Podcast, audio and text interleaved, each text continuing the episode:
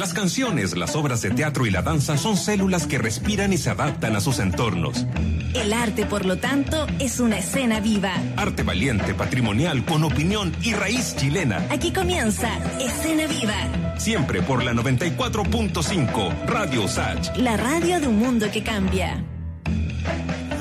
3 de la tarde, un minutos eh, de este viernes 3 de julio. Estamos eh, comenzando en este preciso momento una nueva edición de Escena Viva aquí en la radio SACH 94.5 FM, frecuencia modulada acá en Santiago y señal digital para el resto del país, para el resto del mundo que ustedes pueden encontrar en la página oficial de la radio, que es radiousach.cl. Desde este momento, además, quedan conectadas todas las redes sociales de la radio para estar eh, en sintonía con lo que vamos a ir conversando en este programa que se extiende hasta las 17 horas. Es decir, en Facebook, Instagram, y también en Twitter, siempre con la misma nomenclatura, Radio USACH. Nos vamos a poder ir comunicando con las distintas conversaciones, recuerdos, cápsulas de música mm, y otros eh, contenidos que tenemos preparados para el día de hoy, para cerrar la semana y esperando que ya se, mm, se declare y se deje sentir este nuevo frente de, mm, de lluvia que está anunciado para la zona central y sur del país. Saludamos también a Muriel Rivero. Muriel, ¿cómo te va?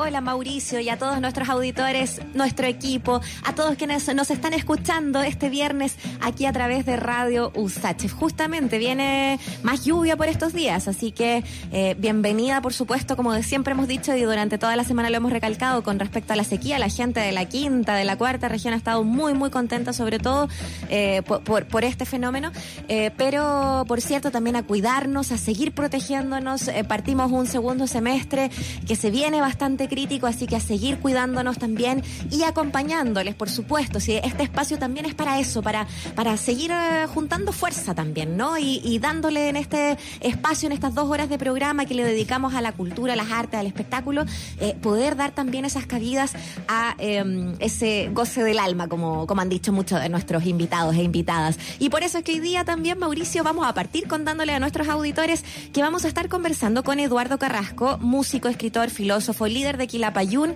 quien eh, nos va a estar entregando em, un nuevo tema a propósito de que está cumpliendo y celebrando sus 80 años. Está con un nuevo single con Colombina Parra, eh, con su hija también Manuela, y bueno, vamos a estar hablando de ese y otros temas de seguro con Eduardo Carrasco acá en Escena Viva.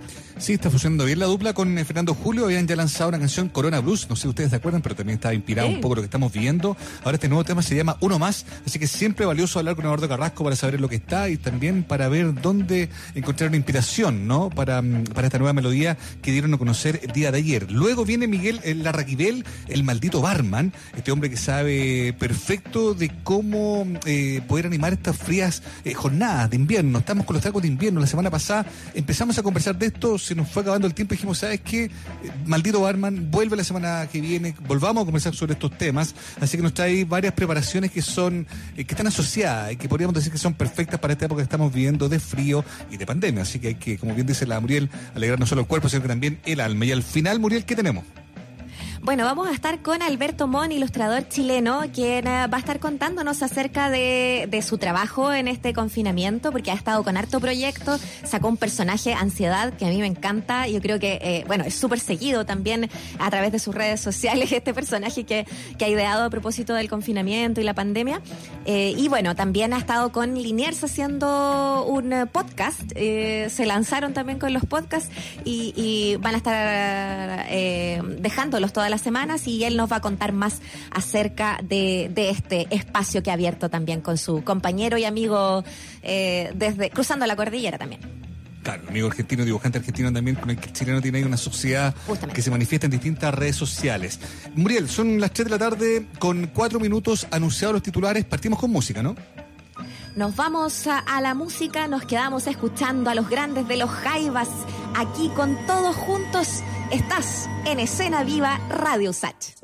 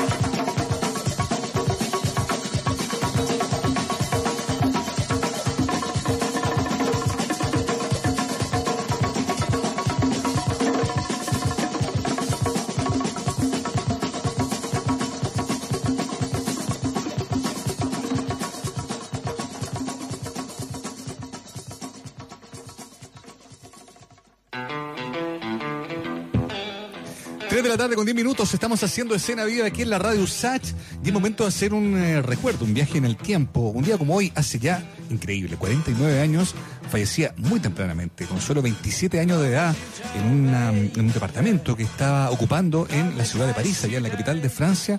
Moría el rockero norteamericano, estadounidense, muy joven, muy talentoso, el rey lagarto, Jim Morrison, un hombre que hasta ese momento había estado al frente ya durante seis años del grupo The Doors, una banda, como ustedes bien saben, muy ligada a la escena de la psicodelia californiana a fines de los 60, un grupo que en ese lapso de tiempo, desde el 65 al 71, publicó igual número de discos, seis discos. Luego vinieron algunas publicaciones póstumas con algunas de las grabaciones que Morrison alcanzó a hacer en vida y que luego fueron recogidas por el resto de la banda y, bueno, publicadas como materiales eh, eh, post-mortem, ¿no? Pero lo que pasaba hoy día es que, claro, efectivamente una falla cardíaca eh, y, varios rumores respecto de otros motivos que, que habrían provocado esa falla cardíaca, convengamos, terminan entonces muy tempranamente con la vida de Jim Morrison, un hombre cuyos restos están, de hecho, todavía ahí en, el hermoso cementerio de Père Lachaise en, en Francia, en París. Pero ahí terminaba el mito de un hombre muy provocador, de un hombre que es conocido en la historia del rock como una suerte de, poeta, más que de cantante estrictamente, un hombre que al frente de los Doors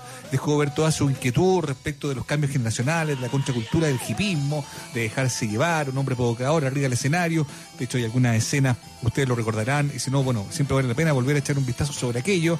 Escenas en las que cantando, desafiaba a la fuerza policial, se lo llevaban detenido desde arriba del escenario, algo que hasta antes de él, Muriel, nunca había pasado en rigor, a pesar de que el rock siempre está asociado a lo salvaje, a la a la incorrección, ¿no? Nunca había pasado que, que, sucediera lo que pasó en algún concierto con Morrison y otros episodios también eh, en los que terminaba como alentando a la gente o incitando a la gente a que se liberara, a que se manifestara, a que se divirtiera, que era también una suerte de llamado a que rompieran con las reglas, con lo establecido. Era parte del perfil que fue cultivando eh, Jim Morrison, un tipo que en distintas encuestas, en distintas revisiones sobre las figuras más legendarias de la historia del rock, siempre está señalado como un cantante importante, insisto, quizás no estrictamente desde lo técnico, pero sí respecto de lo que presentaba, un frontman con carácter, seductor, eh, un hombre que además terminaba enamorándolo a todos, digamos, ¿no? Y que además tenía la capacidad de improvisar sobre el escenario, a veces con algunas letras que eran bien provocadoras para, para, para el público de la época. En fin, así se fue construyendo el mito de Jim Morrison, que insisto, hace ya 49 años,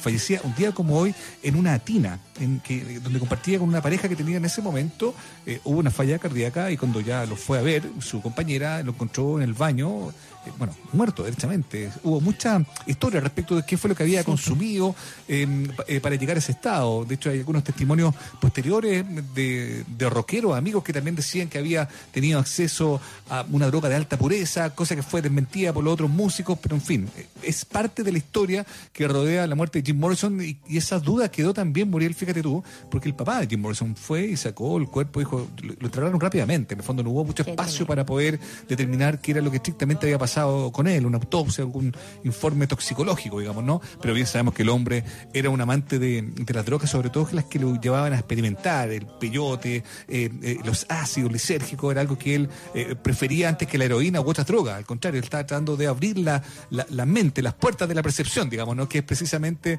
el, el texto que inspira el nombre de la banda que él condujo, insisto, desde el 65 hasta este día que, mm, que perdió la vida tan joven, 27 años, pasando a formar además parte del club de los 27, y, escribiendo también, insisto, una de las historias más legendarias en la siempre legendaria historia del rock. Eh, ¿Sabes qué, Mauricio? De alguna manera también eh, es súper interesante, como tú dices, revisar como de, los trabajos de él o de mm, discos, por supuesto, videos de los conciertos, etcétera. Eh, pero, pero también hacer quizás la revisión de, incluso las letras, ¿no? Porque él también, incluso después de muerto, editaron poemas de él y, y la verdad es que las letras son súper profundas, algunas más directas otras más crípticas, pero, pero son muy, muy profundas y muy, muy bonitas también. O sea, de verdad tratando de, de calar en el, en el ser humano, yo creo que, que, de ahí se, se, destaca quizás toda una filosofía de sus canciones y yo creo que eh, también vale, vale la pena leerlo, así como escucharlo, que es lo principal obviamente, porque la música que, que nos dejaron eh, con Doors es tremenda, eh, pero, pero también de repente volver a escuchar la palabra, ¿no? De lo, de lo que nos dice. Es tremendo. Oye, y así que nos estaban compartiendo también, Mauricio, eh, que ustedes estuvieron, que estaba leyendo aquí a Marcelo Alvarado, aquí en el grupo del, del, programa, que nos dejó algunas fotos de, de, su estancia y, que tú también estuviste ahí. Sí, es que el cementerio de es, muy, es muy lindo. Está la tumba de Oscar Wilde, de, la DPF. Eh, y evidentemente uno siempre anda buscando la de, la, de Morrison, porque como en esta suerte es como de, de ¿cómo decirlo, no? De, turismo eh, fúnebre o, un poquito macabro, anda buscando las tumbas uno. Y, bueno, y ahí está, e, efectivamente es una tumba que no es muy vistosa en comparación con la de Oscar Wilde, por ejemplo, que es preciosa. Eh, no, es una tumba como discreta, está media escondida eh, pero evidentemente siempre está llena mm, de, cosas, porque deja la gente, pues, ¿no? Como flores o unos cigarrillos eh, o algo más. No, quisiera detallar, eh, pero en fin, es siempre un lugar como de peregrinación, por rockera, porque ahí hay un mito. De hecho, en algún momento también se levantó el mito de que el padre había sacado el cuerpo de Jim Morrison del cementerio de Perlachés y se lo había llevado a Estados Unidos. Pero después la misma administración del cementerio de parisino hizo ver que era un mito, que era imposible, que nadie puede llevar, llegar, ningún deudo, digamos, puede llegar y, sacar los restos de quien sea y, qué sé yo, llevárselo así como así nomás. Me imagino que eso debe ser parte de un mm. trámite o algo mucho más complejo, ¿no? Pero lo concreto es que está ahí porque murió allá, muy joven, y, efectivamente, claro. en ese en ese lugar, como entre tantas cosas lindas que hay que visitar en, París, eh, eh, si uno se anima y, tiene y tiene cierta capacidad de búsqueda y paciencia, puedes terminar dando con la tumba de Morrison como para cerrar el capítulo de todos aquellos a los que nos gusta tanto el rock y de repente va a rendir tributo. ¿Ah? ¿Es que está como escondida en el cementerio?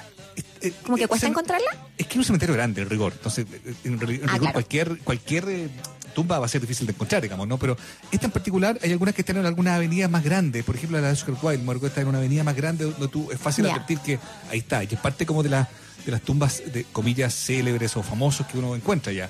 Esta no, esta está como más en un sector más alejado, eh, eh, entre medio de una reja, eh, y tú la encuentras. Finalmente ahí está. Pero claro, cuando ves ahí en la inscripción Jim Morrison, de hecho, si mal no recuerdo, hay una frase en, escrita en griego que, dice algo así como. Em, no te diría que murió en su ley, pero lo voy a buscar para no, para no equivocarme, pero es una frase que en griego, eso sí me acuerdo bien, que tiene que ver algo así como eh, vivió su vida en su estilo o fue fiel a sí mismo, eso, fue fiel a sí mismo.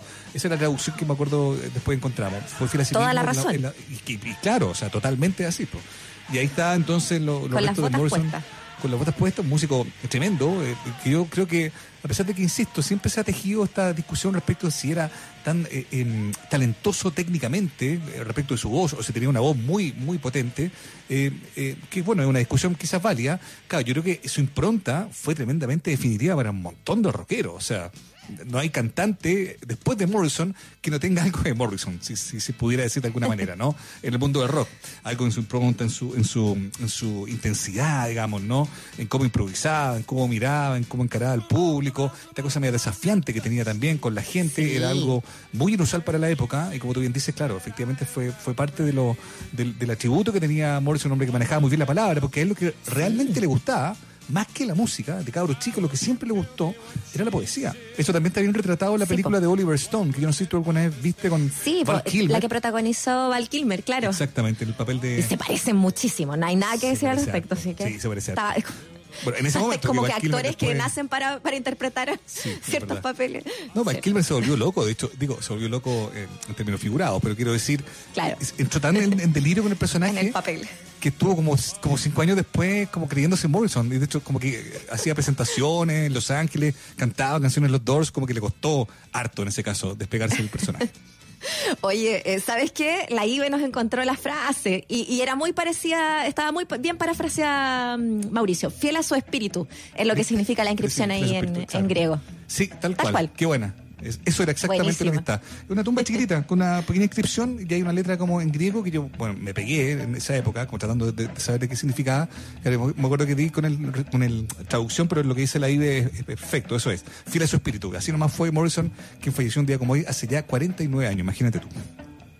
Bueno, nosotros lo compartimos también porque grandes figuras de la música y grandes figuras de la cultura también nos ayudan eh, a traspasar la historia. Así que seguimos también con nuestras efemérides, con nuestras redes sociales para compartir con ustedes a través de arroba Radio Sach. Búsquennos en Twitter, Facebook, Instagram. Compartan con nosotros. Cuéntenos también qué les van pareciendo ahí los contenidos. Eh, eh, hablando, por ejemplo, de, este trabajo de, y, del gran legado ahí musical de Jim Morrison. También pueden opinar ahí al respecto. Estamos ahí con los ojos bien abiertos viendo nuestras redes sociales. También a través de radiosach.cl, nuestra señal online. Vamos a seguir con la música de nuestra escena viva. Nos quedamos con Moral Distraída. Hacerlo de día aquí en Radio Sach.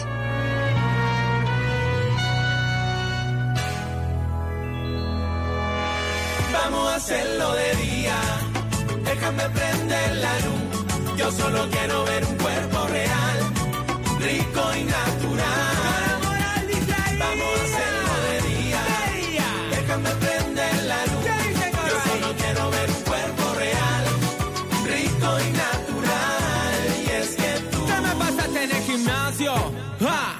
Todo el año. Para que te atrevieras a ponerte traje de baño. Te moriste de hambre haciendo dieta. Para que te compraras pantalones que tú crees que te aprietan. Crema, maquillaje y champú. Pero como sea retener tu juventud. Que en tu foto Facebook. Pareces una princesa.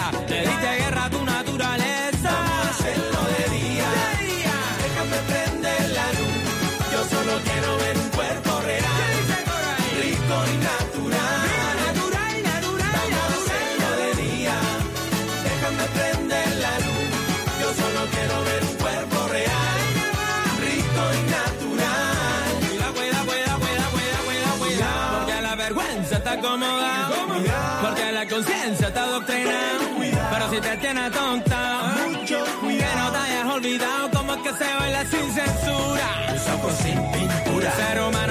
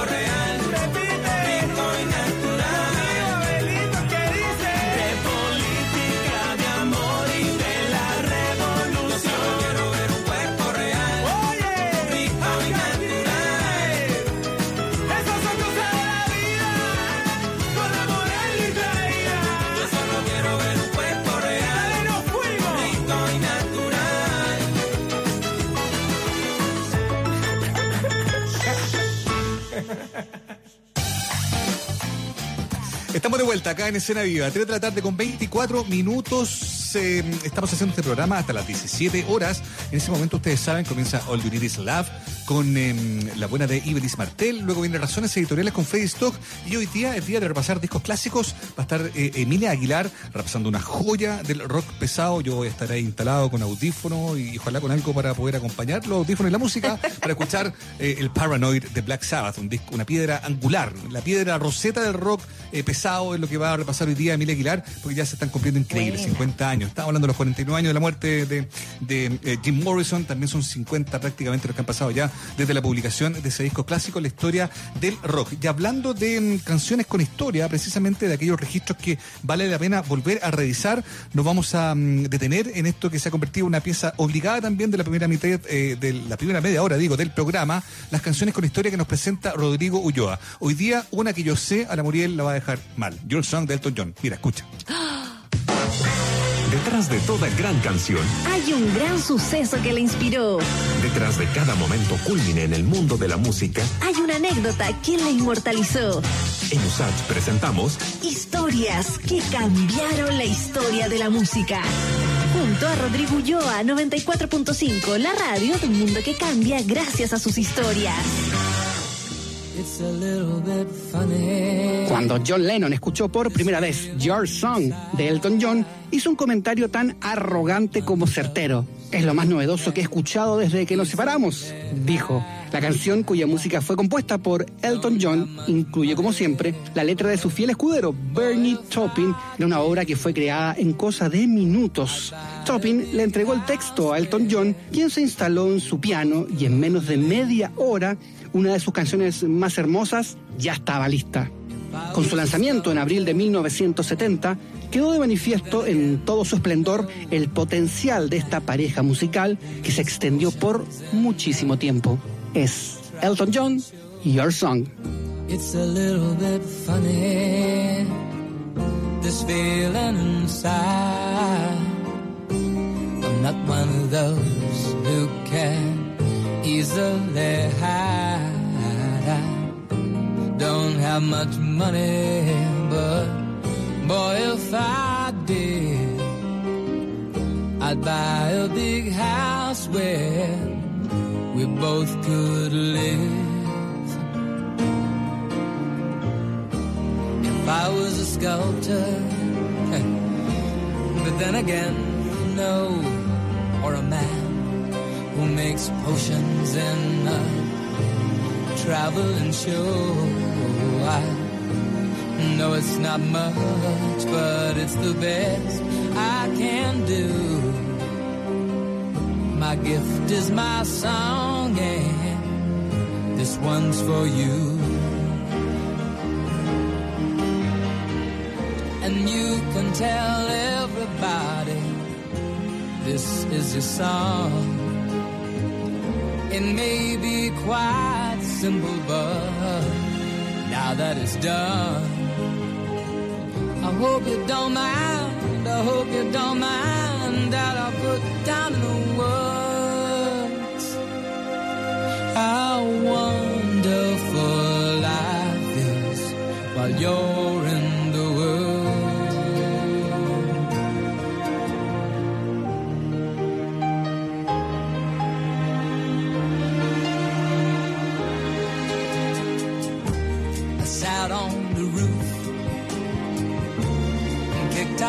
the. Well, a few of the verses, well, they've got me quite cross. But the sun's been quite kind while I wrote this song. It's for people like you that keep it turned on. So excuse me for getting, but these things I do. You see, I've forgotten if they're green or they're blue. Anyway, the thing is, what I really mean. Yours are the sweetest eyes I've ever seen. You can tell everybody.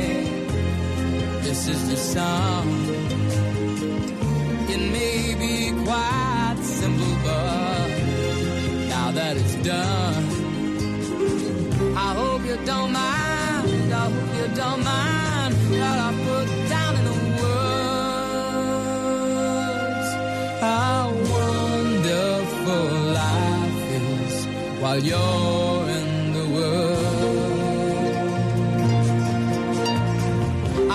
don't mind. I hope you don't mind that I put down in the words. How wonderful life is while you're in the world.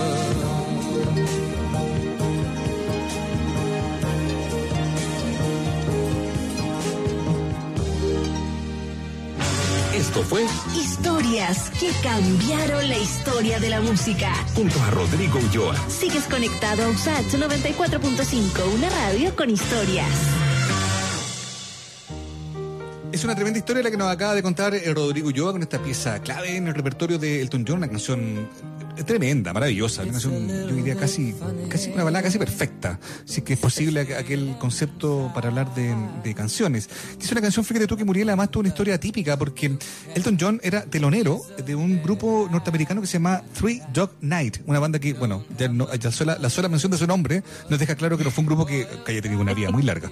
Eh, el tema es que era telonero, entonces él como un poco para congraciarse con estos gringos que le iba mejor y que le habían dado la posibilidad de, de- de tocar, ¿no? Eh, a este cabro que venía de Inglaterra, les pasó esta canción, fíjate tú. Y técnicamente ellos la pusieron en un disco en marzo del 70, varios meses antes de que lo hiciera em, Sí. Elton John en su propio eh, registro. Entonces, hay una versión anterior, pero en algún momento también se dieron cuenta, a pesar de que la habían grabado, de que no la querían lanzar como un sencillo para que efectivamente fuera este pequeño Elton el que la lanzara. Y bueno, vamos a ver cómo le va. Y mira cómo le fue, pues si la canción fue tremenda, aquella historia que contaba Rodrigo Ulloa de John Lennon cuando la escuchó, bueno, Lennon siempre tal Lennon, eh, que era real, dice como en una entrevista en Playboy, dice yo escuché esta canción y dije como chuta, o sea, aquí hay un gallo que, que llegó al nivel compositivo que teníamos nosotros, digamos, no, sí, eh, falsa modestia aparte, convengamos que sí, es una canción que está a la altura de las grandes melodías de la música rock eh, y lo que provoca algo muy potente. Yo sé que a ti, Muriel, es una de tus canciones favoritas.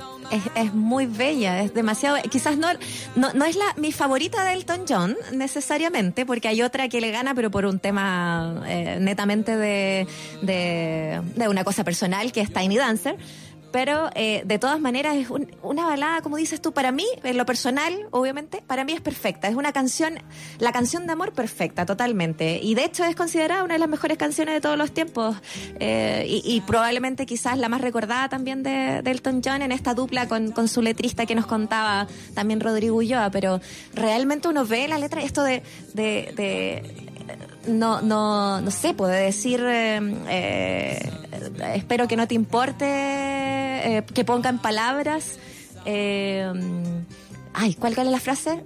Me la acuerdo en inglés y no me acuerdo en castellano. Terrible. Pero bueno, Pero- la letra evidentemente sí, es súper que potente, la letra es sencilla. es el letrista potente, clásico de Elton John es Bernie sencilla. Su clásico mm, eh, eh, clásico tándem eh, compositivo que tenían ambos, ¿no? Elton hacía la música, Bernie Taupin hacía la- las letras y aquí encuentran una comunión perfecta entre la música, evidentemente, y la letra. Esa es la canción que efectivamente hoy día Qué entonces nos trajo, nos trajo recuerdo eh, Rodrigo. Me acordé. Me acordé. Qué maravilloso, que, eh, qué maravilloso es la vida ahora que estás en el mundo. Mira la frase, pues Mauricio. Es bonita. Qué linda, pues. Tierna, enamorada. ¿Cómo no va a ser lindo? ¿Cómo no va a ser lindo terminar la semana con esta canción de, y, y las historias de, de Rodrigo Ulloa? Me, me encanta, me encanta que la, la- la tengamos acá para terminar eh, la semana aquí en Escena Viva. Exacto. Oye, vamos entonces, Muriel, con, eh, con una pausa Una breve comercial. pausa. A la vuelta tenemos más contenido que compartir con ustedes acá en Escena Viva, así que no se vayan de la sintonía de la radio Sach. Ya volvemos.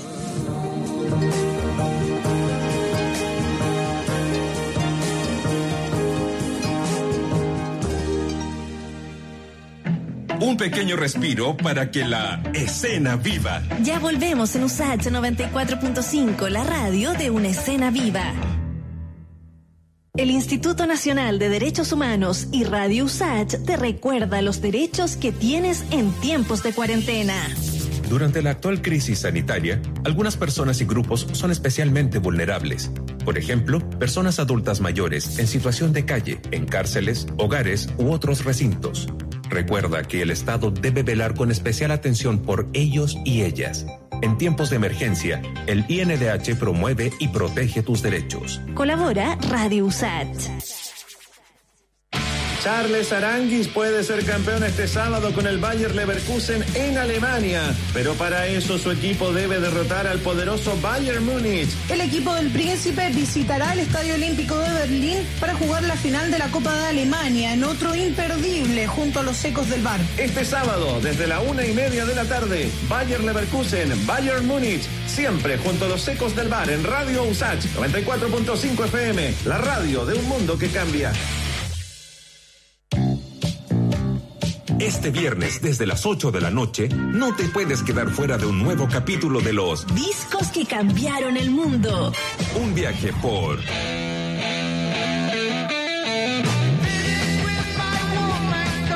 Este viernes un disco de culto. Se vienen los 50 años del Paranoid de Black Sabbath y nosotros lo repasamos completo aquí en Radio Sat. Te esperamos. Recuerda, viernes 8 de la noche, Un nuevo episodio de este especial de la 94.5, la radio de un mundo que cambia gracias a la música. Esta es la voz de un mundo que cambia. 94.5, Radio USAT. Hola, soy el diputado Jaime Belolio y quiero invitarlos a escuchar la radio USACH en el 94.5 y muy especialmente al grande de Marcelo Alvarado y Freddy Stock. Un abrazo, chao. Súmate a la voz de todos. Radio Usach 94.5, un mundo que cambia. Ya está de vuelta Escena Viva en Usach 94.5, el dial de un mundo que cambia. Seguimos haciendo escena viva entonces aquí en la Radio Sacha. Son las 3 de la tarde con 36 minutos. Tenemos todas las plataformas, redes sociales abiertas para ir generando la discusión, la conversación con ustedes. Lo que ya suena a los adolescentes. Denver acá en la escena viva.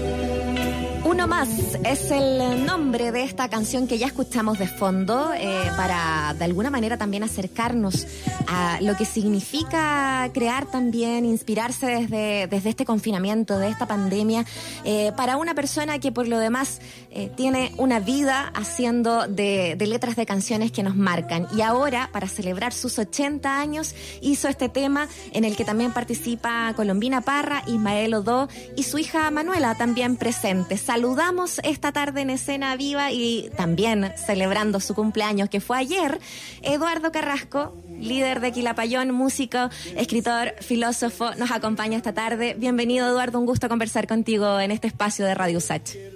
Hola, ¿cómo está? Aquí Hola. Eduardo. Muy bien. ¿Cómo? Oye, Sí, feliz cumpleaños, pues, Mauricio. Eduardo. Feliz cumpleaños. Feliz cumpleaños. Gracias, ¿no? muchas gracias.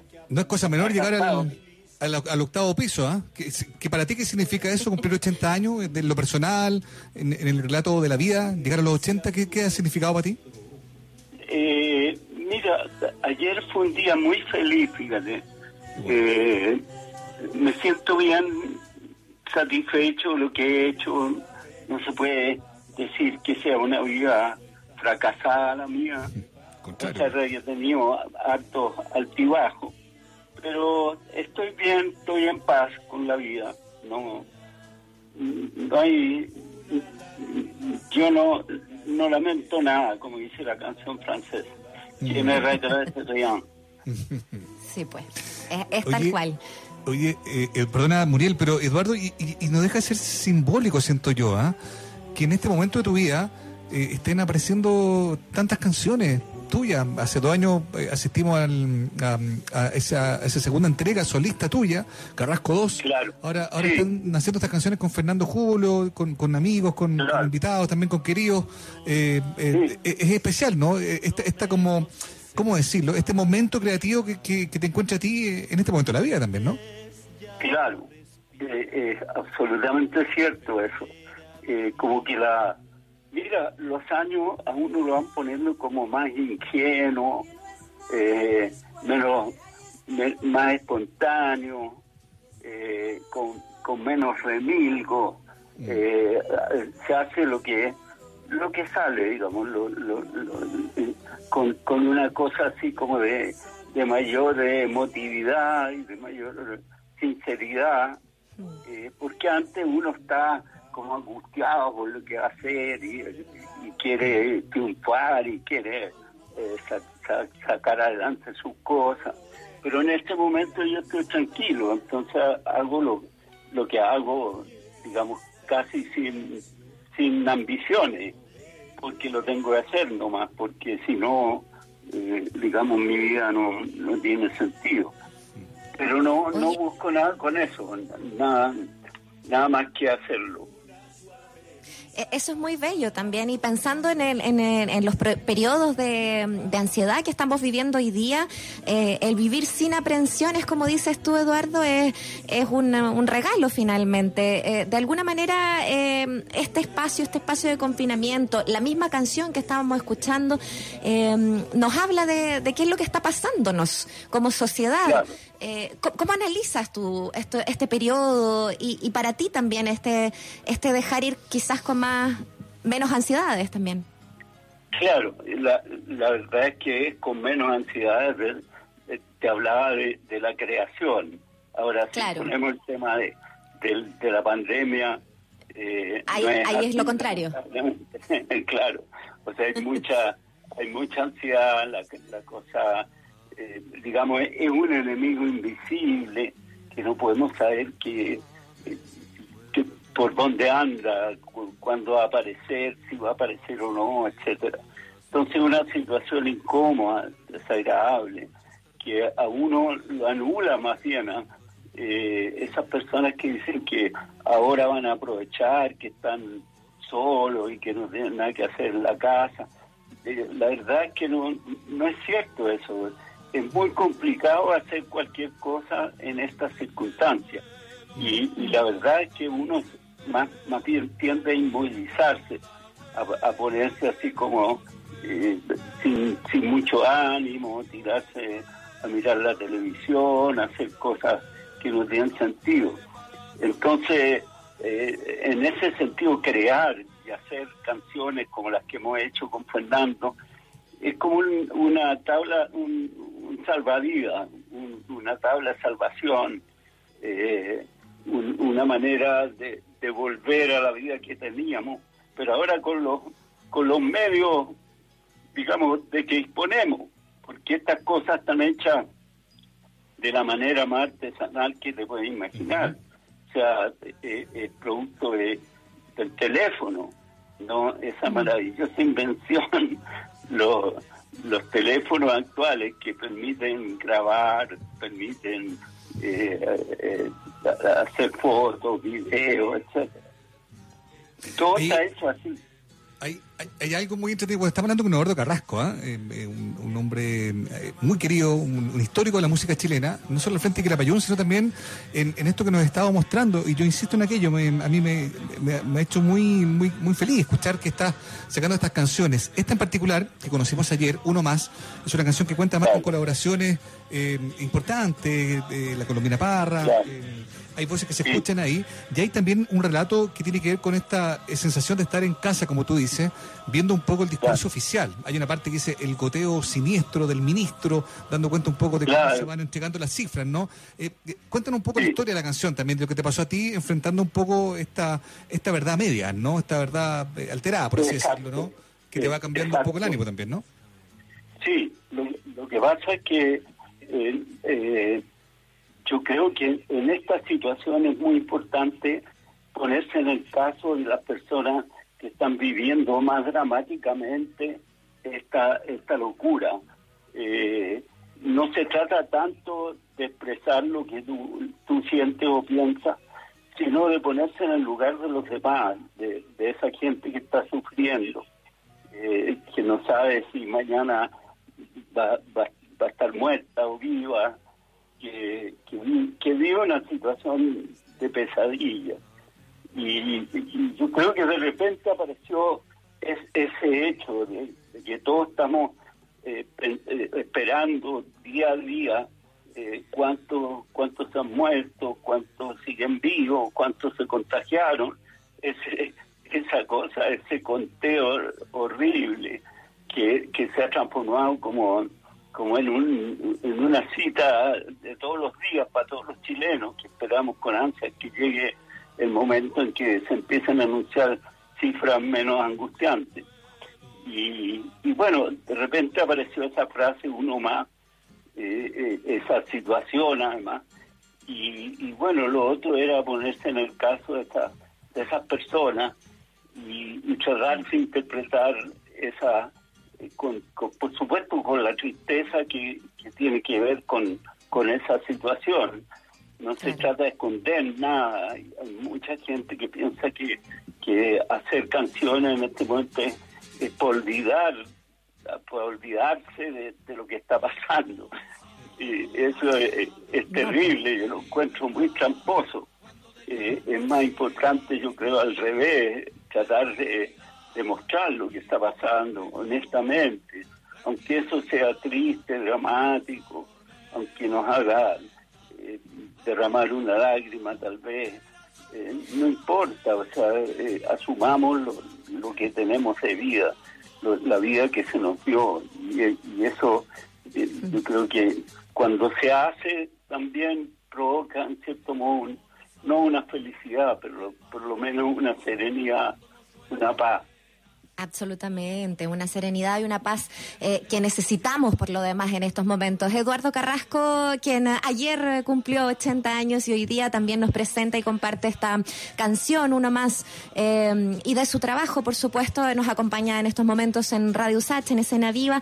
Eduardo, eh, justamente el, el- el hecho de seguir trabajando, ¿no? De haciendo música, eh, es parte de lo que, como tú dices, eh, hacerlo en el confinamiento, hacerlo en procesos de, de, de movimiento social. eh, en el fondo para ti es hacerlo en todo momento porque es necesario. Y eso es lo que entendemos también de, de, ti. Eh, po- por, eso mismo preguntarte, ¿no? De alguna manera la proyección es seguir trabajando en la música. Eh, pienso en quizás en, en hacer quizás el, el, el recuerdo de lo que significó, eh, ya que estamos hablando acá en la radio USACH, eh, todo el proceso vivido también en la Universidad Técnica, eh, con Víctor Jara, tú presente con Quilapayún, como, como quizás Claro. estudiante, joven, en, en esos años también eh, haciendo música y, y todo momento es necesario hacerlo. ¿Lo sigues sintiendo así? ¿Lo sigues recordando así también? Sí, yo creo que sí. Uno hace la música y la poesía eh, con su vida, digamos, con esto, todo, todo lo que tú viviste, todo lo que has sido, es lo que eh, está presente en el momento en que tú empiezas a crear algo. Ahora uno hace cosas porque porque la vida eh, te, te, te muestra ese camino, entonces eh, primero yo siento que es una cosa, un regalo, un don del cielo, que, que uno puede hacer una canción. Imagínate algo que no existe, como esta canción que hace dos semanas no existía, simplemente no estaba en, en ningún catálogo, en, en ninguna cosa, en ninguna radio, nada, no existía y de repente pasa a existir y tú eres el, el- el puente por el que atraviesa. Eh, entonces todo eso es, es muy hermoso como, como experiencia. Así que eso yo no, no lo voy a abandonar nunca.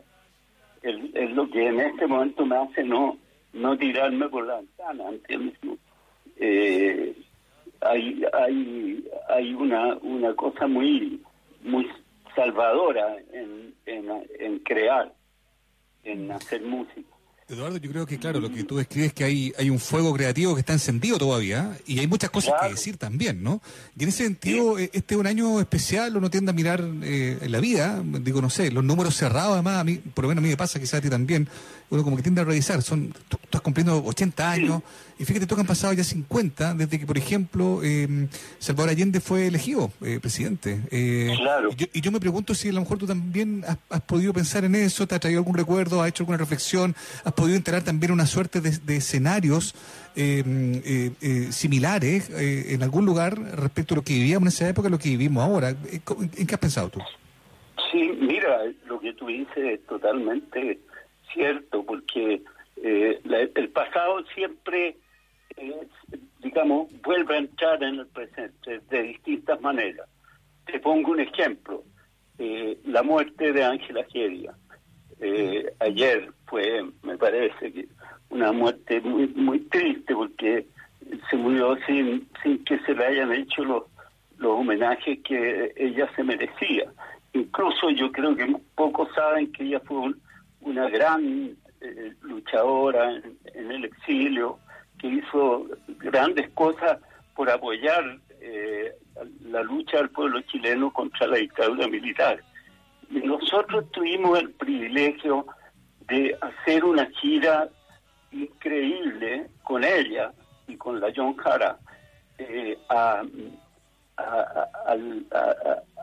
Australia y recorrimos Australia por todos lados, digamos, fuimos a muchas ciudades, a universidades, cantamos en, en teatro y Ángela iba contando su dramática historia, lo mismo John, y eso servía para que miles de personas se cuadraran con la lucha del pueblo chileno, incluso ayudaran materialmente eso. Y bueno, te fijas, aparece eso, justamente tú me hablas de, de Allende, Allende aparece en mil ocasiones, la gente nos pregunta, quieren saber, eh, eh, son la gente que, que, que estuvieron con Allende o que lo conocieron, no cada vez son menos, porque digamos hay una fila, ¿no? Eh, Cada uno va desapareciendo en su momento, entonces que, que van quedando pocos. Y, y muchas veces nos preguntan, ¿para qué decirte eh, Víctor Cara? Entonces vivimos con, con esos recuerdos siempre presentes y, y haciéndolos presentes, no, no podemos olvidarnos de eso. Eh, es como son parte de nuestra vida y mil anécdotas que, que contar, muchas cosas que, que, se, que se van escribiendo. Nosotros, eh, bueno, yo puedo escribir esas cosas, van quedando en Facebook, pequeñas historias, cosas.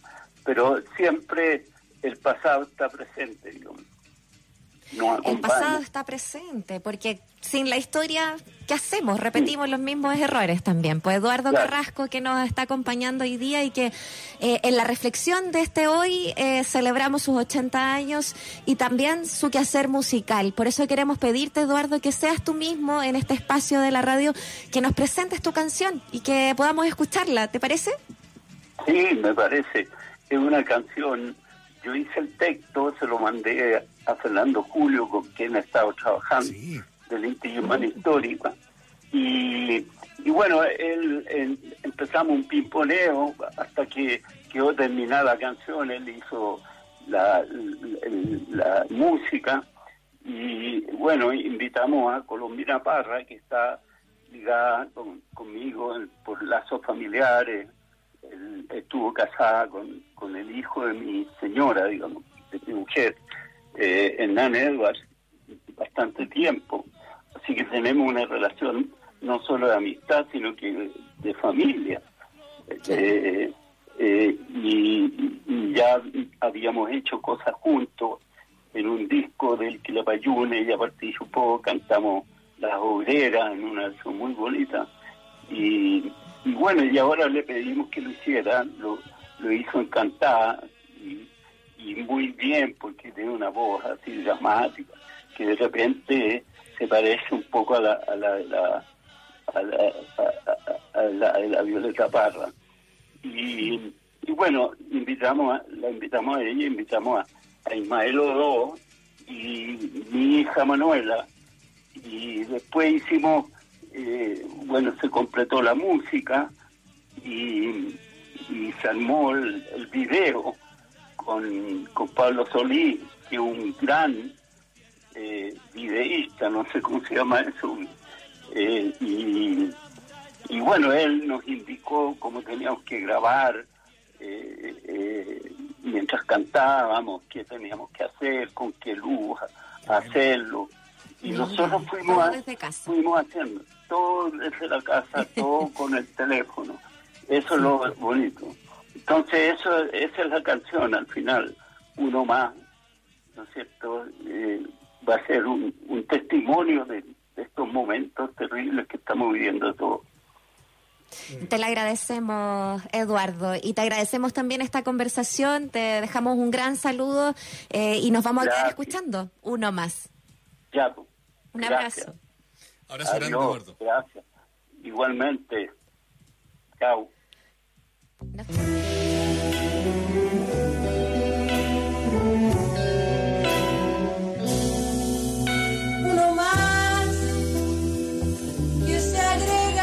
quizás no tuvo suerte. A la lista macabra del libro de la muerte.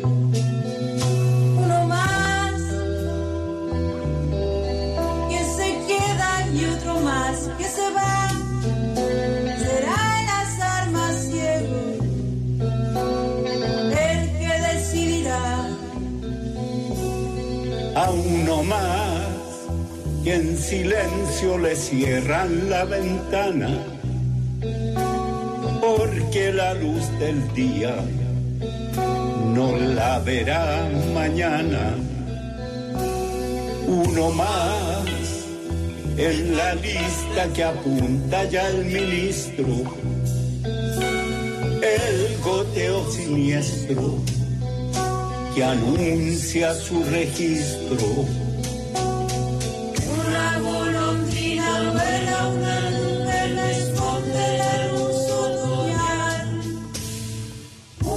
Suave brisa pasa, las hojas se sueltan, se dejan llevar.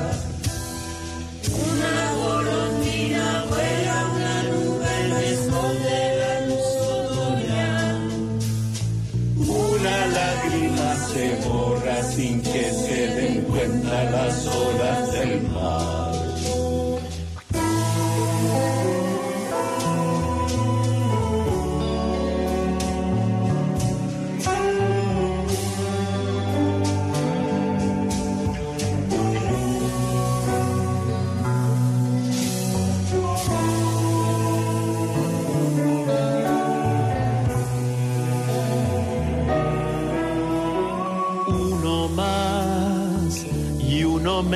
Que se suma a la fila. Tal vez ya no respira, la enfermera vigila. Uno más, que no es nadie, que es cualquiera y es todos. Y es alguno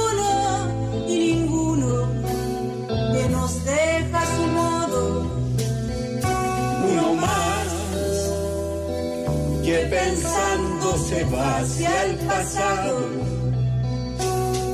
Porque vacían la cama en la pieza del lado. A uno más que lo dejan con la luz apagada.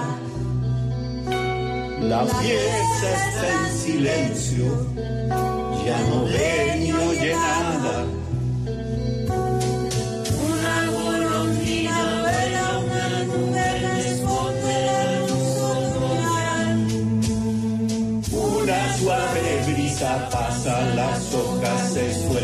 Sueltan,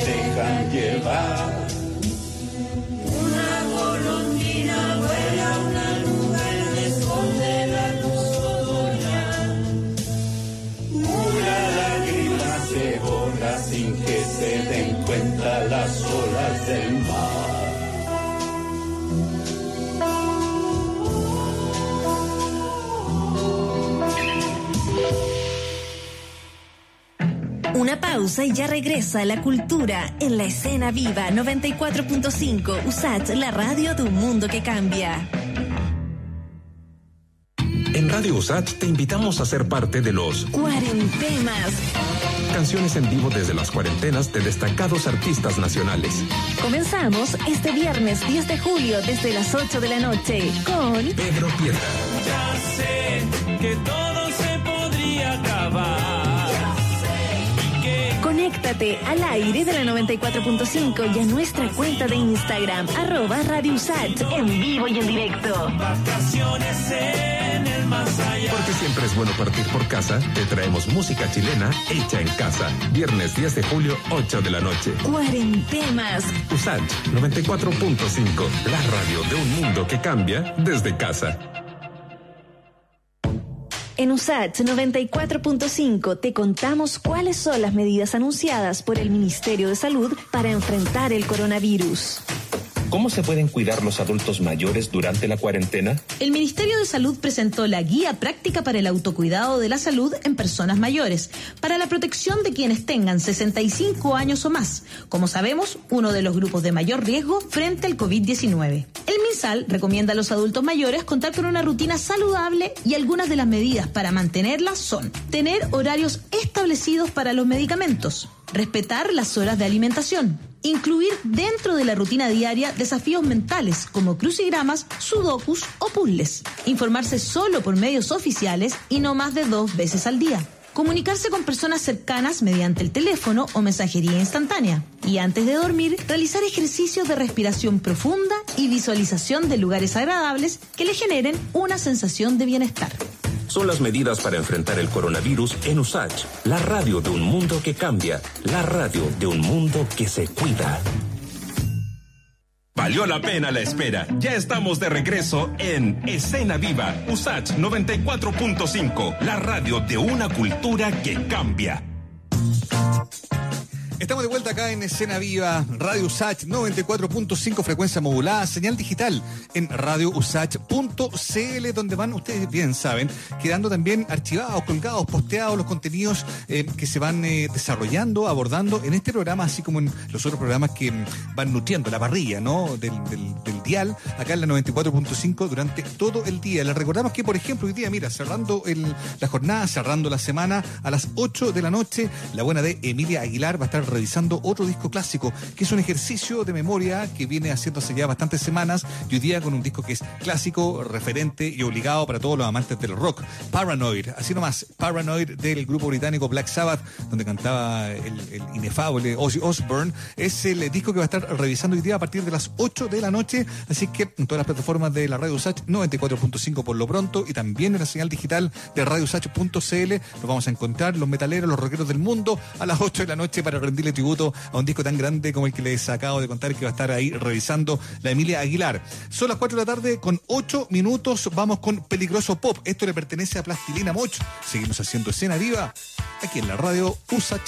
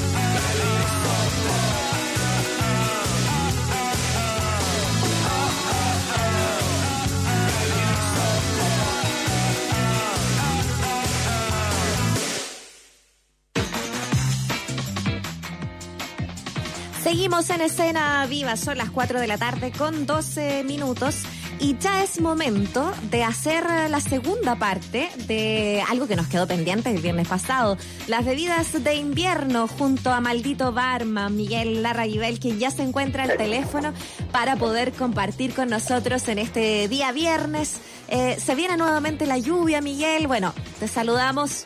¿Cómo estás? Hola, ¿cómo están? Hola Miguel, ¿cómo estás? Bien, ¿y ustedes chiquillos cómo están? Bien, pues con frío. Esperándote. Y con, y con- esperándote porque efectivamente, como bien dice la Muriel, viene la lluvia. Así que uno puede imaginar que se genera ahí el, el setting perfecto para poder eh, escuchar alguna de tus recomendaciones. Sí, bueno, ahora, ahora, ahora, ahora, sí, ya, es que hace un calor. Sí, Hay un- está raro. Está pegando un sol. No, te lo juro, es tan raro todo porque de verdad está en un campamento ahora recién en... que está entre Peñalolén y La Florida. Que salió hace poquito hecho en las noticias y todo, que fue triste la anécdota porque el gallo que salió hablando del campamento que iban a ayudar, llegó con unos nylon para forrar y toda la weá, se fue a la tele y se llevó los nylon. Bueno, penca Oh. así ahí de todos lados. Bueno, efectivamente, estas son épocas para ver cosas nobles como la- algunas de las causas en las que estás tú, eh, Miguel, y también un poco la miseria humana, digamos. Y ya que estamos en eso, ¿por qué no nos cuentas brevemente cuál es el- el- la campaña en la que tú estás involucrado, Miguel? Mira, yo, bueno, eh, bacán que me den el espacio. Estoy ahora con, con- yo trabajo en dos agrupaciones, una que se llama, es una ONG, que se llama Causas Nobles, para que la puedan seguir en Instagram eh, o en Facebook, y hay otra que es solo Instagram, que se llama Fundación Puerta Abierta, que tiene una página web también, y esa es una fundación, y bueno, entre las dos nosotros canalizamos ayuda para ollas comunes, como tanto del sector de Villa Francia, Peñalolén, Puente Alto. Ahora estoy full ayudando al Cajón del Maipo, que el Cajón del Maipo no llega nada de ayuda, pero absolutamente nada. Eh, estoy, ya logré hacer, contactar a, a- a personas que, a dirigentes, ¿cachai? De varios sectores, y ya logramos hacer, ya logramos levantar dos ollas comunes. Así que, que las vamos a activar esta próxima semana. ¿cachai? Ya están las personas, y lo, mira, una, un detalle no menor, del por poner un porcentaje del 100% de las ollas comunes en las cuales estoy ayudando, que deben ser 8 o 9, el 90% son dirigentes mujeres. Es cuático ese número. Bueno, Me encanta igual. de, de la mujer- justamente la la, la- Han movimiento parado la olla en social. Chile desde siempre, digamos. Sí. Día Sí, literal, digamos. Evidente. No, y acá se nota, más allá de que sea una olla común, que se está hablando de olla común así como para... eh, uno, uno puede entender así como, claro, si es cocinar. No, la dirigente no, no. al final No, no, no. dirige el grupo realmente, ¿cachai? Como que pega el grito y todos tienen que acatar nomás. Sí, así es. Oye, Oye, bueno, eh, que saber que se las- puede las ayudar cuentas. en esos lugares, claro, exactamente, Muriel. ¿Dónde, dónde seguir para entrar de, nuevo- de lleno ya los contenidos de nosotros? ¿Dónde seguir la, la, la, la iniciativa que tú estás comentando, Miguel? Eh, mucha ayuda, eh, que es pues mi Instagram o, mi, o en el Facebook, causa, eh, perdón, eh, maldito barman, arroba maldito barman, si les queda como más fácil, me pueden comunicar conmigo directamente, o también pueden escribir eh, en redes sociales de eh, arroba causas nobles o arroba fundación puerta abierta. Perfecto. Sí, apoyar entonces, totalmente. Ahí están haciendo harto trabajo para llevar eh, comida y, y mucho más también a, a- a los lugares más vulnerables ahí. Así que hay que, hay que Y yo puedo apoyarlos. ir, créeme que yo estoy en ruta constantemente, necesito mucha comida de perro y yo puedo ir a donde me Ya. digan. Si me escriben, yo voy a recoger ahí, me coordino con el equipo y vamos a retirar. Eso necesitamos totalmente. Oye, eh, y ya que estamos eh, hablando, bueno, de, de- por un lado estas gestiones que haces tú, por supuesto, queremos que, que- que apoyen también. Eh, también tenemos la parte de Maldito Barman, nuestro panelista, y, y tener ahí la posibilidad de, de- de saber a, través de tu talento, a través de las cosas que sabes también, cómo poder rescatar quizás algunas bebidas que son bastante tradicionales de nuestra cultura y llevarlas nuevamente entonces a, a casa. Son cosas accesibles eh, que, que podemos hacer. Tú, tú escogiste algunas que son bien locales también. Claro, escogimos dos que en el fondo eran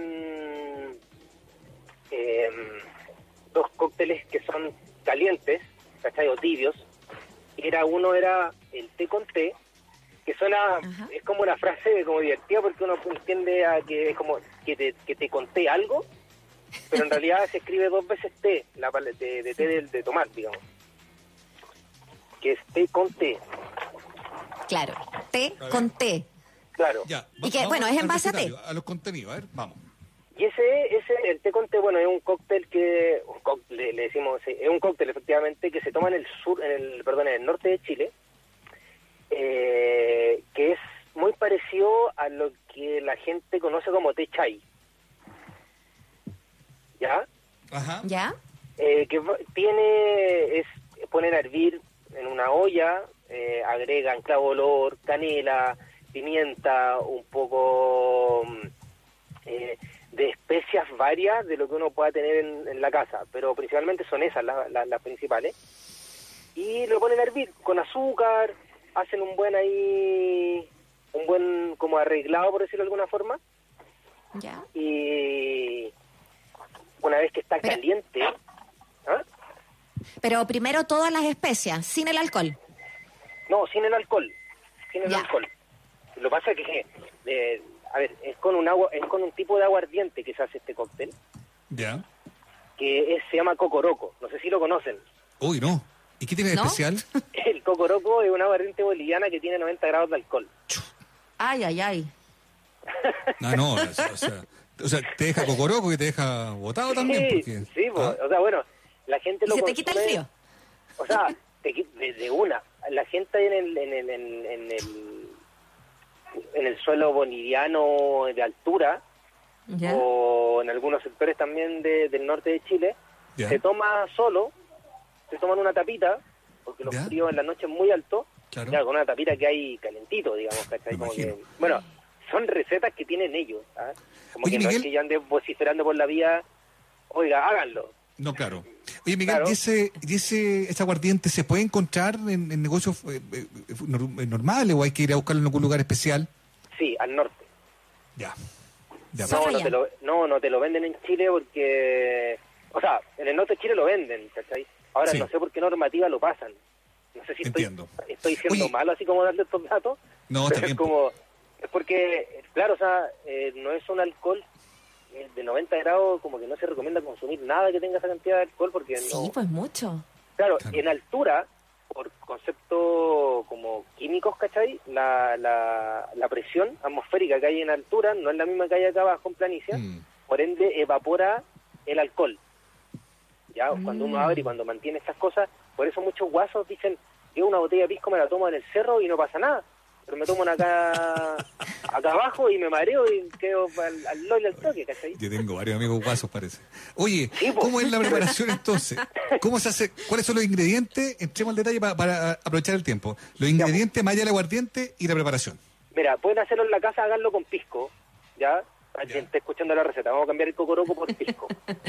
eh, ¿Cómo lo vamos a hacer? Vamos a agregar, ponga- pueden ponerle un litro de agua, a ese litro de agua agréguenle eh, una ramita de canela, un, un anís estrellado entero, grandecito. Eh, yo no le agrego clavo de olor, eh, le pude Ya. echar unas hojitas de... mm, eh, ay, ¿cómo se llama? Em, Canela, ¿De naranja? cáscara de naranja. No, no, una, son hojas, hojas de... mm, Ahí se me olvidó. Ay, Como Bueno, una hoja mentolada. ¿Ya? Bueno, pero pueden- pero bueno. ¿Es a gusto? Sí, sí, pero se recomiendan ponerle una hojita... Bueno, se me, se me, se me, se me olvidan de repente los nombres, los sueños. Pero cualquier hoja mentolada que les pueda servir para apañar un poquito el sabor, o sea, el aroma insistente de todas estas hierbas, eh, de todas estas especias, perdón, y le agregan té negro. Ya. Para un litro, dos cucharadas soperas de té, está perfecto. Y cuando Ya. está calentito, y ya vamos, eh, repito un poquito lo anterior de la, de la otra vez, no le agreguen azúcar de inmediato.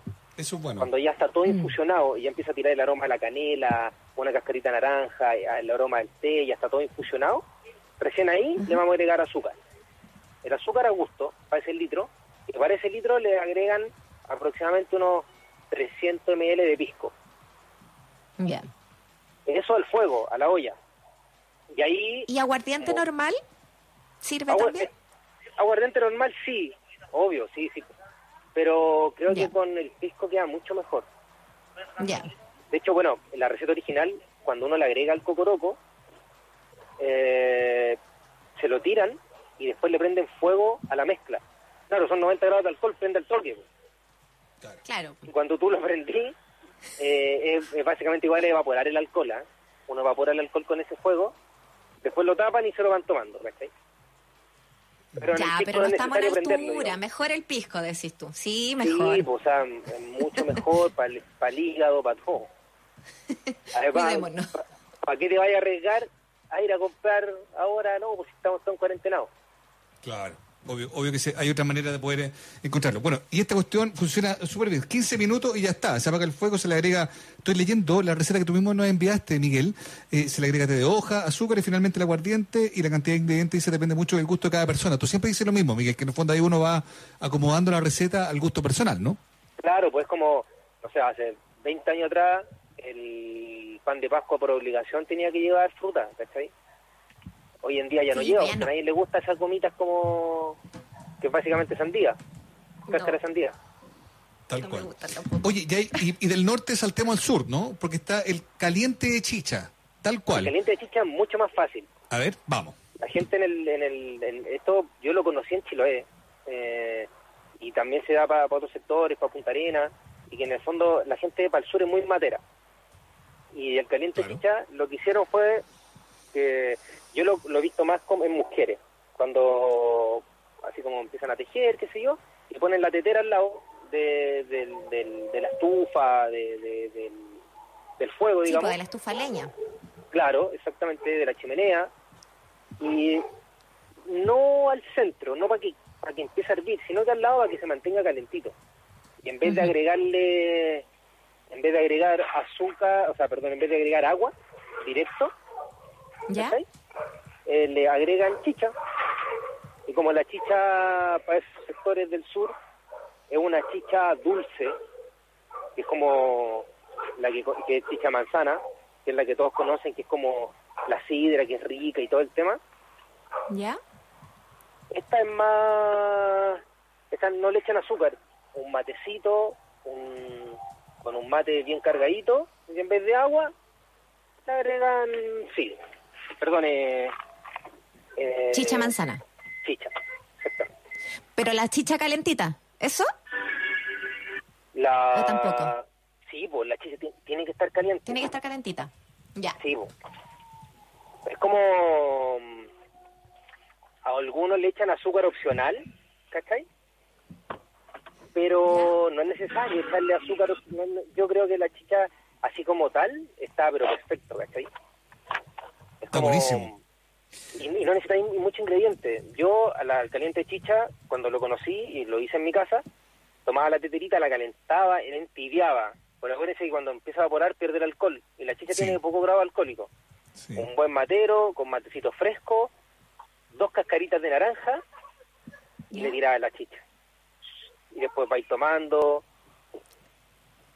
¿Cachai? Fantástico. No, exquisito. Ahí me pa'l frío. Qué bueno, O sea, hay- eso lo hay- pueden hacer, esa es mucho más fácil, más fácil que la otra, que nada, es como calentar nomás. Y si, le, y si tienen una, una chicha que a lo mejor es un poquito más ácida, nada, pues le agregan azúcar y listo. No, yo lo encuentro estupendo. Me gusta, me gustan los eh, los eh, datos que entrega eh, eh, Miguel, porque claro, efectivamente la sensación que uno queda es que uno puede ahí ir como viendo los ingredientes, buscando la fórmula, eventualmente eh, eh, cambiando, no sé, pues si no hay aguardiente, bueno, se buscará otra posibilidad con un pisco rico para poder hacer esto, pero en el fondo son muy buenas preparaciones y qué bueno que pudimos hoy día hablar nuevamente, Miguel, porque la semana pasada quedamos con la sensación de que no habíamos podido cerrar todas las recomendaciones que tú tenías preparadas, así que ameritaba una segunda parte, así que de todos modos, muchas gracias y felicitaciones también, Miguel, por todo lo que, mm, lo que estás haciendo en pos de ayudar a la gente que lo está pasando tan mal. Así que un abrazo muy grande, Miguel. Oye, abrazo a usted y nada, a usted, Un gracias por la invitación, pues. Yo estoy acá cuando necesiten, ¿ah? De todas maneras. Gracias, Miguel. Un abrazo grande. Un abrazo. Chao. Buen Chao, fin chao. Ya, son las 4 de la tarde con 26 minutos y para no quedar tan cocoroco, como decía mi amigo acá, vamos a escuchar una canción. Esto es Síndrome de Camboya, los peores de Chile. Estamos haciendo cena viva aquí en la Radio Sacha.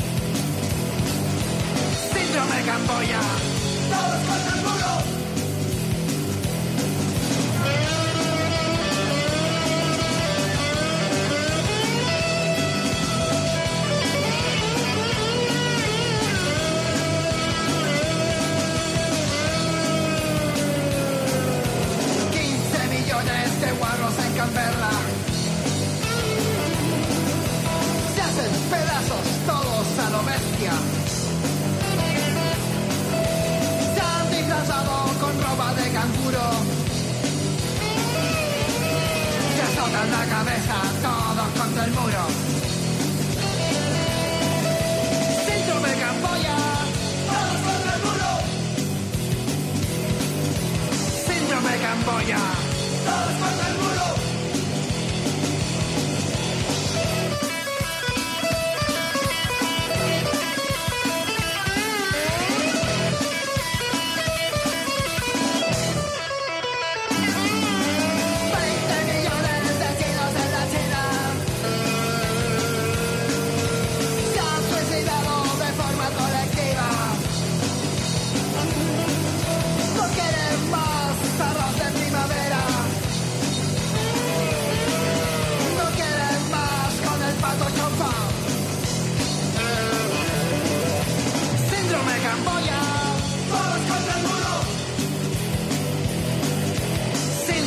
Camboya.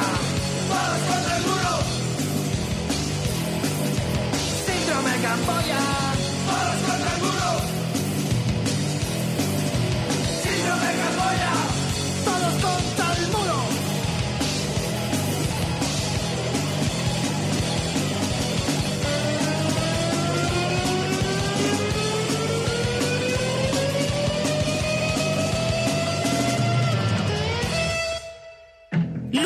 Cámara y una pausa. Ya volvemos a la escena viva. USACH 94.5, la radio de un mundo que cambia.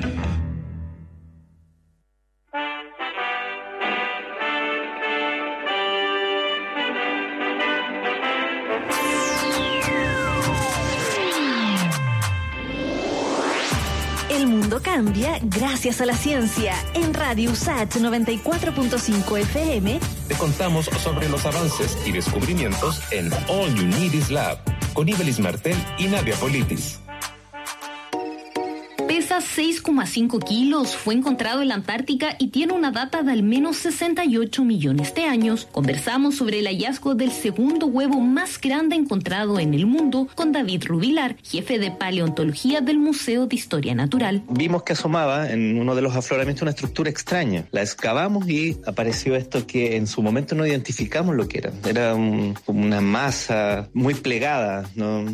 Empezamos a especular muchas cosas. El equipo descubrió el huevo fosilizado de cáscara blanda en 2011, pero no fue hasta 2018 que identificaron su procedencia a través de microscopía electrónica, espectrometría y tomografías. La evidencia apunta a que uno de los candidatos ideales para ser el productor del huevo es un gran reptil marino. Sin embargo, no podemos descartar otras posibilidades como que haya pertenecido a un dinosaurio. Ahora, por ejemplo, sabemos que los huevos, los dinosaurios ponían huevos de cáscara blanda. El fósil de 29 centímetros en su eje mayor y de 20 en el menor permitió que David Rubilar del Museo de Historia Natural junto a Rodrigo Otero de la Universidad de Chile pudieran identificar más material que aún está en proceso. No solamente este gran huevo de cáscara blanda, sino que también llegaron montones de novedades. Por ejemplo, el Kaikai herbei, que es un mosasaurio, una especie nueva de mosasaurio antártico, fue el producto de ese mismo viaje. Y también tenemos unos materiales que todavía están en proceso de ser publicados. El huevo fosilizado fue nombrado como Antarcticolitus bradji, que significa huevo de piedra antártico tardío, e incluyó un trabajo colaborativo con la Universidad de Texas en Austin en el marco del Anillo de Ciencia Antártica dirigido por la profesora Teresa Torres. El mundo cambia gracias a la ciencia. Pronto volvemos con más noticias, descubrimientos y avances en All You Need Is Lab. En Radio USACH 94.5 FM con Ibelis Martel y Nadia Politis. Radio USACH, la radio de un mundo que cambia.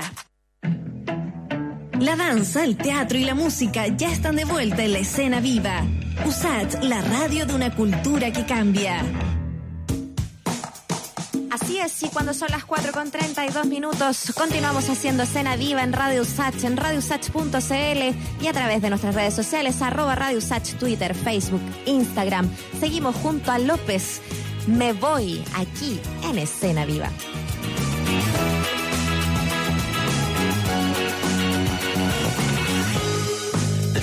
Va tiñendo el sol. La tarde tibia me hace bien. Dejé mi casa sin razón. en el país para salir. Queda otra vida para mí, atento al siguiente escalón. Podemos hablar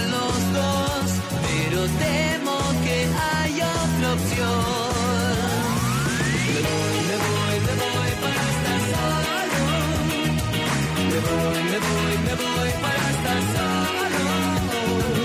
Me voy, me voy, me voy para estar solo. Me voy, me voy, me voy para estar solo. Colores a mi alrededor. Subimos el volumen para oír nuestra respiración. No debo dejarme perder. La policía me buscó, escucharán disparos me ven. La lamentación se terminó. Voy con los lobos a cazar, me voy a emborrachar por siempre.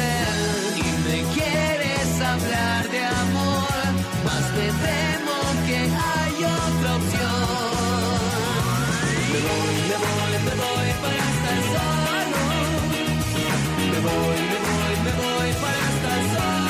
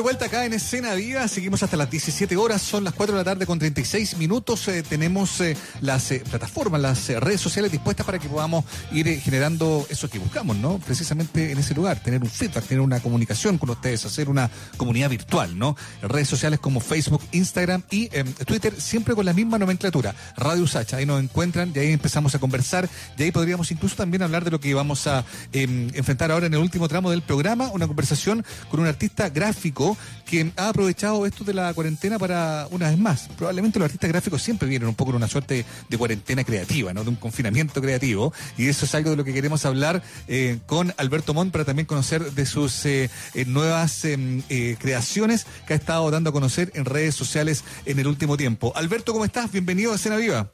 Hola, Mauricio. Hola, Mina, ¿cómo están? Bien, pues Alberto, Bien, ¿es, ¿y tú cómo es estás? correcta la tesis de que eh, alguien como, como tú, un artista gráfico, eh, viven eh, eternamente en una suerte de confinamiento creativo, en una cuarentena eh, de, de ejercicio de estilo, de estar buscando ahí como eh, cosas nuevas que mostrar?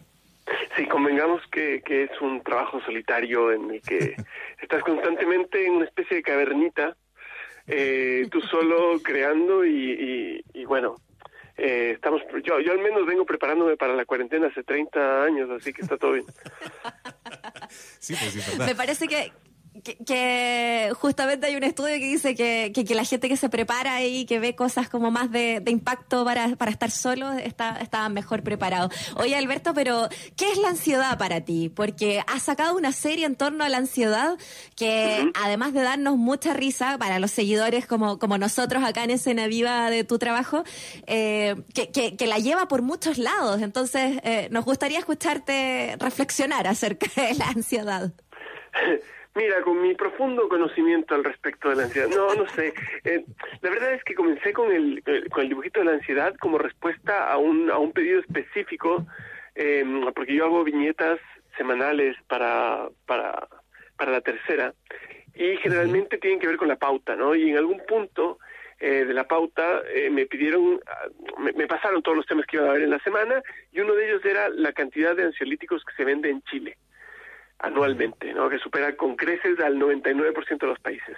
E hice una ilustración de un personaje llegando a una a una entrevista de trabajo con un muñeco rojo en la cara y, y el, el texto era básicamente perdón por venir así, pero no no tuve no conseguí babysitter para mi ansiedad. Y cuando vi esto, cuando vi este personaje dije, "No, esto me da para hacer unas cinco o seis viñetas más." Y comencé a darle a poco explorando un poco eh, esa sensación que todos tenemos, porque no, no, es algo que me pasa a mí, a ti y a, y a, cuatro pelagatos, es algo que todos tenemos en mayor o menor medida, que son esta, esta, estos, estas emociones involuntarias y muchas veces muy, muy, muy pesadas y desastrosas que están todo el tiempo boicoteándonos, ¿no? Y que tienen que ver con eh, nuestra relación para con nuestro entorno, para con nuestros pares, eh, para con la gente, para con la vida en general. Entonces me puse a, a explorar esto en base a un poco vivencias personales, un poco eh, lo que lo que logro ver de la gente que quiero alrededor y la gente que no quiero alrededor también siempre inspiran. eh, y me puse a armar este este este bicho que yo pensé que iba a darme para 15 viñetas y ya llevo, o sea, de hecho hoy día estoy cerrando el libro que va a salir dentro de un par de meses. Qué buena. Eh, Imagínate. Claro, y, es, dime. Y, y, la ansiedad, así como tú lo observas, claro, no solo del que está encerrado, también es de la autoridad. ¿Es Chile un país ansioso, sientes tú? ¿O sea, eh, se ha manifestado como un país ansioso a partir de lo que estamos viendo? Chile es un país profundamente ansioso. Yo creo que, mm, que responde a varios, eh, varios problemas de la idiosincrasia chilena. Uno de ellos es el exitismo eh, mm. que vivimos socialmente, ¿no? Creo que el, el estar constantemente en, en, escrutinio, en escrutinio constante de, de la autoridad, de los pares, de la gente, y esa necesidad por, por, por llegar a, ¿no? Creo que eso es algo que, que al chileno en general, me incluyo, eh, nos, nos daña mucho en lo cotidiano, ¿no? Ese tratar todo el tiempo de tener éxito, de tener más, de, de consumir, de estar mejor, de, de, aparentar más. O sea, es cuestión de ver lo que pasa con redes sociales. Es, es una, una, una oda al exitismo. ¿No? Y, y, y a, en el fondo sentirse bastante ofendidos todo el tiempo, ¿no? Hay como una cosa con lo políticamente correcto que parece que, que, que hay un tema y eh, generalmente tú lo has vivido también. Eh, de, a veces tener que responder eh, por, por no solo a la ansiedad, sino por todas tus viñetas en general. Bueno, me, me gusta, me gusta el deporte de responder ofendidos, pero eh, claro, yo creo que eh, en parte también esta esta necesidad de ser que tenemos en Chile eh, nos resta el humor. Porque el humor en el fondo requiere que tú puedas mirarte a ti mismo con un poco de, de, de, de autocrítica, ¿no? Y, claro.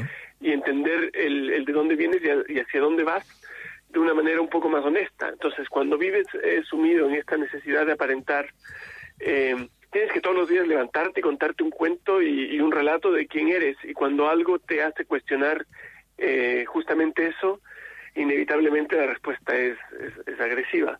Y eso nos obliga a, exactamente como dices tú, vivir en una sociedad en donde hay una exacerbación de lo políticamente correcto y hay una...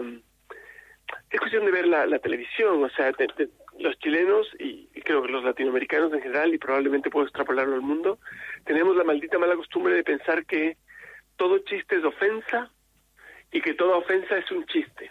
O sea, vivimos en una cultura en donde, en donde lo que se considera humor es en realidad ofensa. Eh, es cuestión de ver los programas de la tele, ¿no? Donde el humor es burlarse del otro, es eh, denostar al otro, es de, de- de una misoginia galopante. Entonces, eh, hay una, una tergiversación ahí de qué es lo que es humor y qué no es. Oye, Alberto, eh, tú eh, en una entrevista que te leí en The Clinic decías que, claro, eh, esto de ansiedad partió como una como un ejercicio y, y- y eventualmente pensaste en llegar a, qué sé yo, 10, 12 viñetas y ya tienes como más de 140. Lo mencionaste recién, pero quiero eh, que lo expliques bien. ¿Finalmente vas a, a- a recopilar todo aquello en un libro que ya está listo, que ya tiene fecha de salida? ¿Por qué no nos cuentas sobre eso? Es un libro que tiene fecha de salida con Editorial Planeta, eh, va a salir en alrededor de dos meses. Em, yo creo que va a ser justo en la mitad de la cuarentena. bueno. Porque no creo que hayamos salido de la cuarentena todavía en dos meses. No, queda tiempo todavía. Y, y, y claro, es, es un libro, pero a ver, igual es, es lindo, me pasa que también voy a sacar en un par de meses un libro de recopilación de dosis diarias de, de, de libros antiguos. Y cuando estuve haciendo la, la recopilación de esas viñetas, justamente, que son viñetas de hace 10, 12 años, me di cuenta que el, por lo menos el 80% de esas viñetas, uno de los personajes pudo haber sido reemplazado por el muñequito rojo. Entonces me doy cuenta que mi ansiedad venía rascándome la espalda mucho tiempo antes que, que, que, que cuando tomó forma con este personaje nuevo, digamos. O sea, la, ansiedad ha sido parte de, del humor que yo vengo haciendo hace 15 años.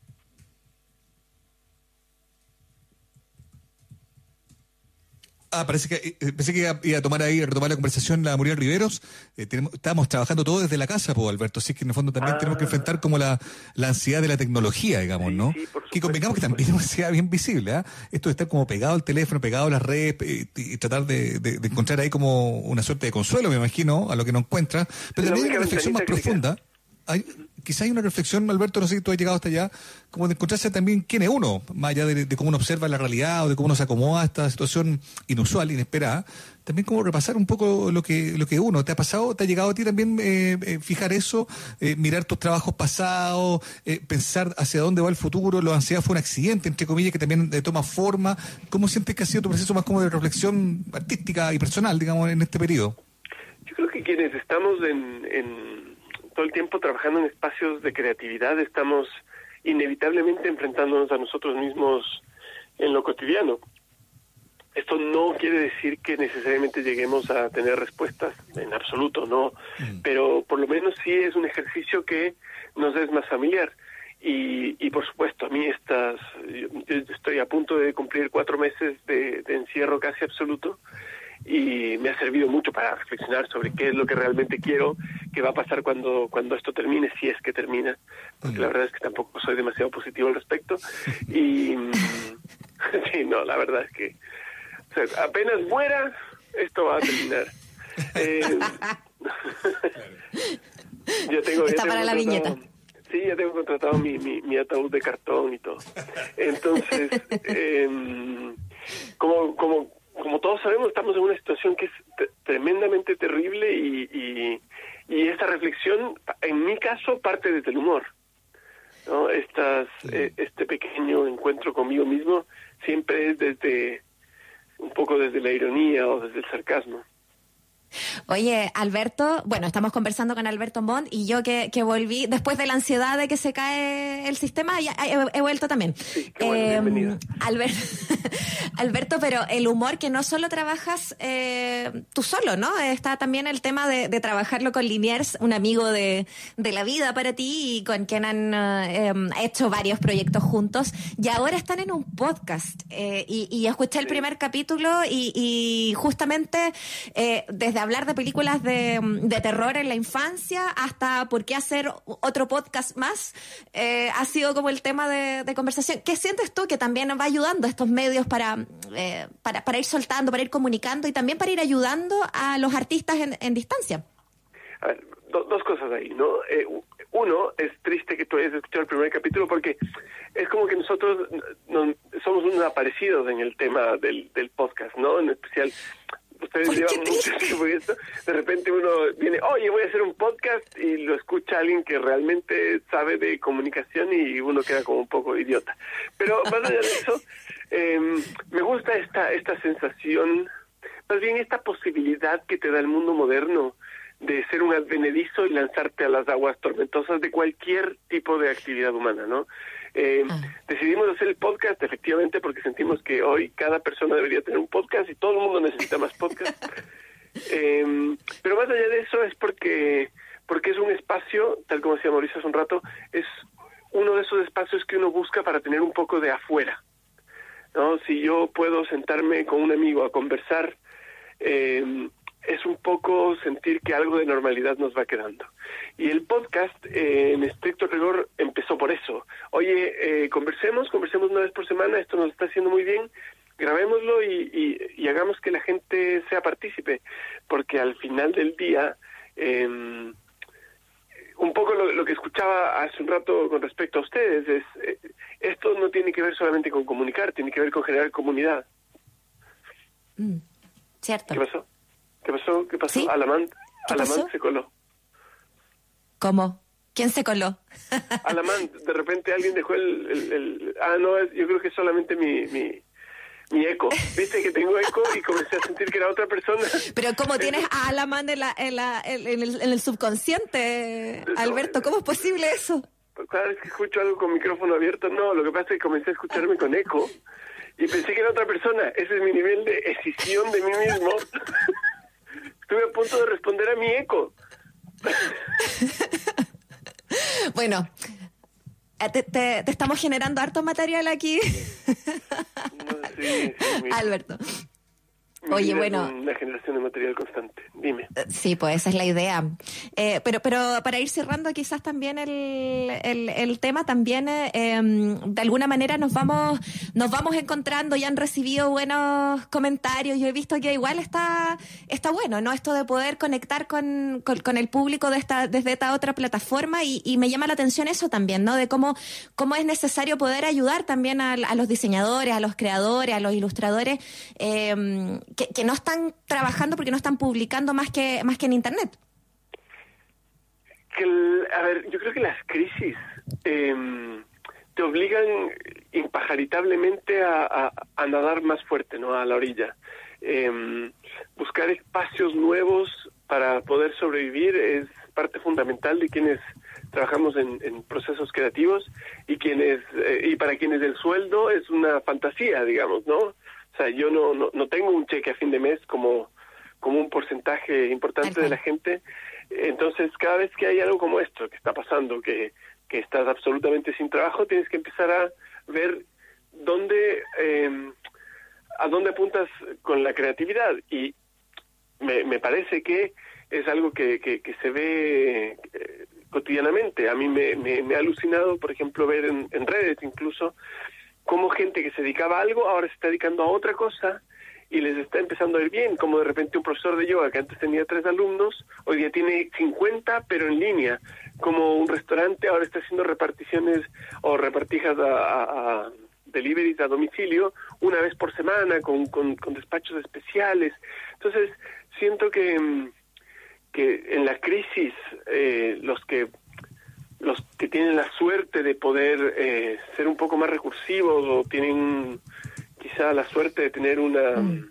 una comunidad un poco más grande, eh, igual se ven obligados a, a, pedalear y, tratar de sobrevivir como se pueda. Entonces, claro, el, el podcast es un poco eso, ¿no? Ir creando más comunidad, ir viendo qué, qué, se puede sacar de ahí. No es algo que hacemos con fines de lucro, pero aún así nos abrimos un Patreon, que es un sistema también de, de apoyo. Y hay que ir viendo. Al final es, es una mezcla de, oye, me divierto con esto, es algo que necesito para mantener mi sanidad mental y al mismo tiempo puede que eventualmente te genere lucas. Sí, pues esa es la idea. Si, si al final también eh, todos quienes seguimos el trabajo de ustedes también podamos aportar, también podamos ayudarles. Así que ojo con eso, porque el, el justamente el, el, podcast de Liniers y Mont eh, está a través de esta página que se llama patreon.com. Los encuentran como Liniers y Mont y, van a poder escucharlos, reírse, disfrutar y, disfrutar también de, muchas cosas más que, van eh, por un costado, ¿no? Paralelo de, la ilustración, eh, simplemente es escucharlos hablar de repente de películas es todo un capítulo. Alberto, te queremos dar las gracias por esta mm, conversación y, y por supuesto que vamos a estar atentos a cuando estés sacando tus libros, poder compartirlos en, en esta Bueno, cuarentena que, que nos hace harta falta. Ustedes me chiflan y estoy acá. Les mando un gran abrazo y manténganse vivos.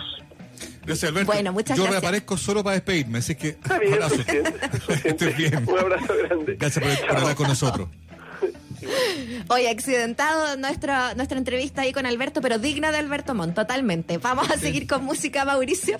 Vamos. a quedarnos escuchando a Profetas y Frenético. Con Profeta y Frenético.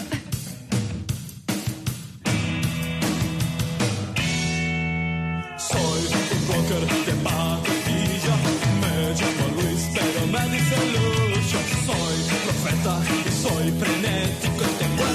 soy de los que mueren en la rueda. Que no tomo sidrín y no bebo alcohol. Yo solía ser el rey del candombe cuando no tenía nada claro. Se pensaba y volvía a pensar. Lo supe cuando comencé a profetizar.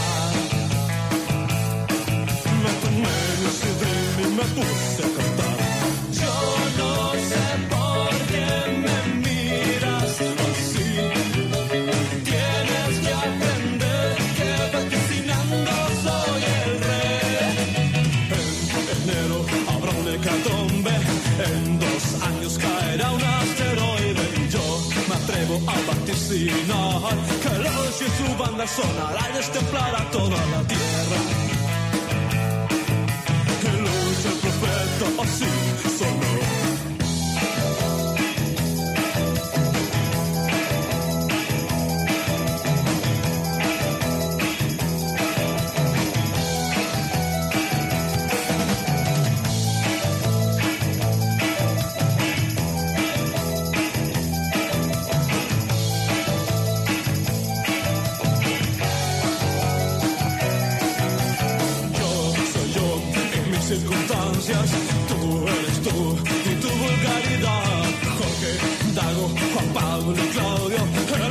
heréticos que no, frenéticos a mucha dignidad. Yo nunca he estado en colonia dignidad. Yo no sé por qué me miras así. Tienes que aprender que vaticinando soy el rey. En enero habrá un hecatombe, en dos años caerá un asteroide. Yo me atrevo a vaticinar que noche su banda sonará y destemplará toda la tierra. Fue el profeta,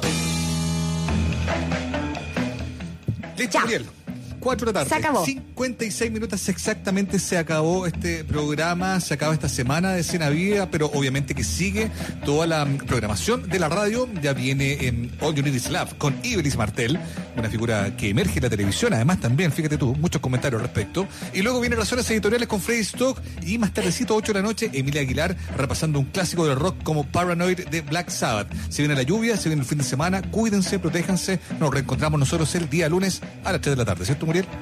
Exactamente. Que tengan un buen fin de semana, Mauricio, tú también, por supuesto, y todos nuestros auditores a seguir conectados en nuestras redes y en nuestra radio. Un abrazo, que estén muy, muy bien. Chao. Durante dos horas fuiste parte de la escena viva.